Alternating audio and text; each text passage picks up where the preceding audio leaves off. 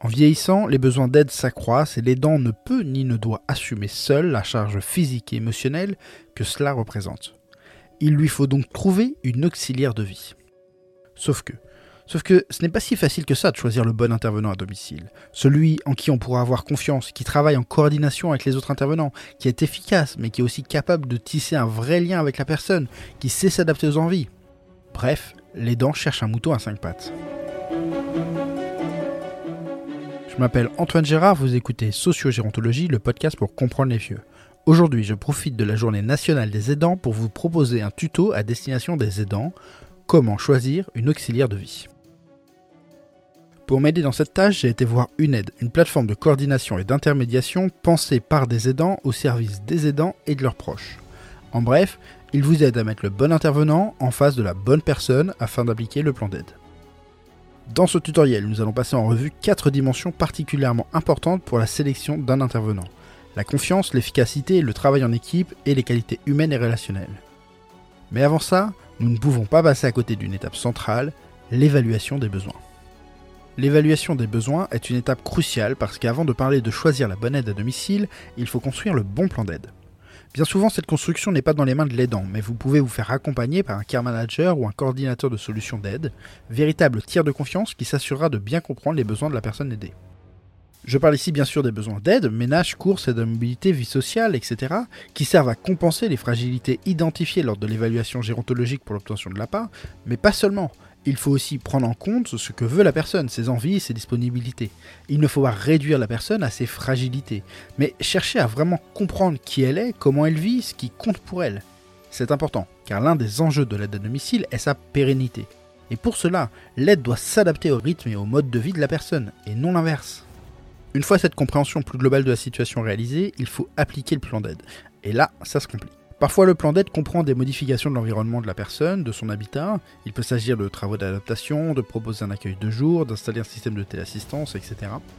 Le plus souvent, celui-ci comprend un nombre d'heures d'aide à domicile. Il s'agit donc de choisir une ou plusieurs intervenants, et c'est justement l'objet de ce podcast de vous aider à choisir le bon intervenant. Avec une aide, on a identifié quatre dimensions auxquelles vous devez être particulièrement vigilant lors de recrutement. D'abord, la confiance. Pouvez-vous lui faire confiance? Ensuite, l'efficacité. La personne est-elle compétente pour les tâches à réaliser? Troisièmement, le travail en équipe. Est-elle en mesure de communiquer avec vous et les autres intervenants? Quatrièmement, les qualités humaines et la dimension relationnelle. La personne est-elle à l'écoute de votre proche? Le courant passe-t-il entre eux? La confiance. La confiance est bien sûr le premier critère auquel vous devez porter attention. Vous allez quand même confier le bien-être de votre proche et les clés de sa maison à cet auxiliaire de vie. Mais comment mesurer cette confiance? Saviez-vous par exemple que vous pouvez demander un extrait de casier judiciaire? C'est un bon moyen de s'assurer que la personne n'a pas d'antécédents, ou alors de démontrer qu'elle a changé, et surtout un bon moyen pour vous de démontrer l'attention que vous portez à ce recrutement. Mais la confiance n'est pas qu'une question d'honnêteté, il s'agit aussi d'évaluer la fiabilité de la personne et son sens des responsabilités. Tiendra-t-elle ses engagements? Est-elle ponctuelle? Arrive-t-elle toujours à se débrouiller pour honorer ses interventions? En cas d'empêchement, prévient-elle quelqu'un et s'arrange-t-elle pour que l'intervention ait quand même lieu? Proche a besoin d'aide pour sortir de son lit et être accompagné aux toilettes. La fiabilité de l'intervenant est non négociable. Pensez donc à vérifier les références de la personne en appelant un précédent employeur. Ne vous contentez pas de vous enquérir de ses compétences, questionnez son professionnalisme. Les compétences. Bien sûr, les compétences sont importantes. Prendre soin ne s'invente pas. Et si la bienveillance est nécessaire, on verra cela juste après, elle n'est pas suffisante. Il faut de véritables savoir-faire. Des savoir-faire techniques qui concernent les missions confiées, ménage, cuisine, conduite, mais aussi maîtrise d'un verticalisateur ou d'un lève malade, proposition d'activités pour stimuler les fonctions cognitives, etc. Ou la capacité à travailler avec des personnes âgées et de gérer les situations d'urgence, comme relever une personne, les gestes de premier secours ou la bientraitance. Vous pouvez commencer par lui demander ses diplômes et certificats de formation. Beaucoup d'auxiliaires ont l'opportunité de suivre des formations au cours de leur carrière, et ce cumul de compétences peut être très intéressant pour vous.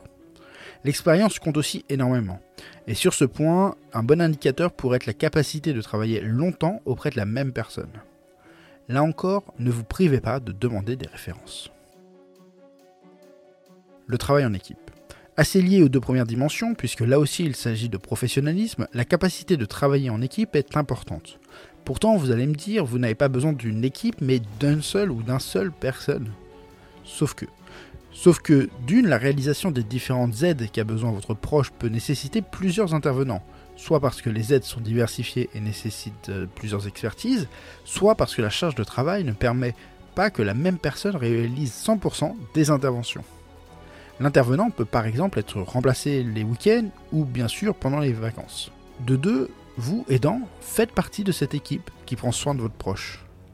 Dans tous les cas, la communication, la transmission d'informations, la coordination sont absolument nécessaires.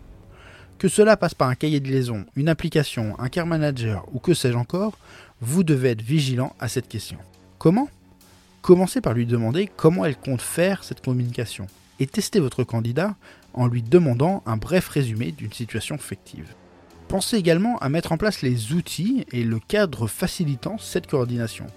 Car si votre candidat doit savoir transmettre les informations utiles, les outils pour le faire, la fréquence et la quantité d'informations, c'est à vous de le définir. Cette transmission est également le moyen d'assurer un certain contrôle qualité, même quand vous êtes à distance. Les qualités humaines. Dernier mais pas des moins importants, les qualités humaines. Écoute, bienveillance, empathie, etc. Ces éléments comptent. Ils comptent même beaucoup. L'intervenant et votre proche vont passer plusieurs heures ensemble chaque semaine. Parfois, votre proche aura besoin de solitude, parfois de quelqu'un à qui parler, parfois de quelqu'un qui lui change les idées, parfois quelqu'un qui l'aide à penser. Ce lien est particulièrement important. Et pour que ce lien ait une chance de se créer, il faut que le feeling passe entre eux. Pas très rationnel tout ça? En effet, sur cette dimension, il est difficile de rationaliser. Seule solution, expérimenter. Comment? Voilà une petite astuce d'une aide. Prenez une demi-heure pour que votre proche fasse connaissance avec son auxiliaire de vie. Préparez le café et laissez la discussion se créer. Vous pouvez même vous absenter, c'est entre votre proche et l'intervenant que cela se joue. Voilà les quatre dimensions auxquelles vous devez être vigilant pour recruter un ou une intervenante à domicile. Prenez le temps de faire correctement ce travail car il est particulièrement important. N'oubliez pas que vous cherchez quelqu'un qui, potentiellement, pourra accompagner votre proche pendant de longues années. C'est aussi pour ça qu'il faut chercher à aligner les besoins de la personne avec les aspirations de l'auxiliaire de vie en matière d'horaire, de distance, de rémunération et chercher à construire un vrai partenariat. Et bien sûr, en cas de divergence ou de désaccord, il ne faut pas hésiter à poser le sujet sur la table et si besoin, de changer d'intervenant. Dans ce cas, le plus tôt sera le mieux. J'espère que ce tuto vous sera utile. Si c'est le cas, partagez-le à vos collègues ou à vos proches. Vous pouvez également mettre une note de 5 étoiles à ce podcast, ça m'aide énormément au développement du projet. Et parce que ce choix est important et difficile, certains opérateurs font de la sélection et de la formation des intervenants un élément central de leur mission. C'est le cas d'UNED, la plateforme de coordination et d'intermédiation pensée par les aidants au service des aidants et de leurs proches. Retrouvez leur service et commencez dès maintenant votre évaluation des besoins directement sur le site uned.fr. Moi je vous dis à très bientôt pour une nouvelle analyse sur Sociogéontologie, le podcast pour comprendre les vieux.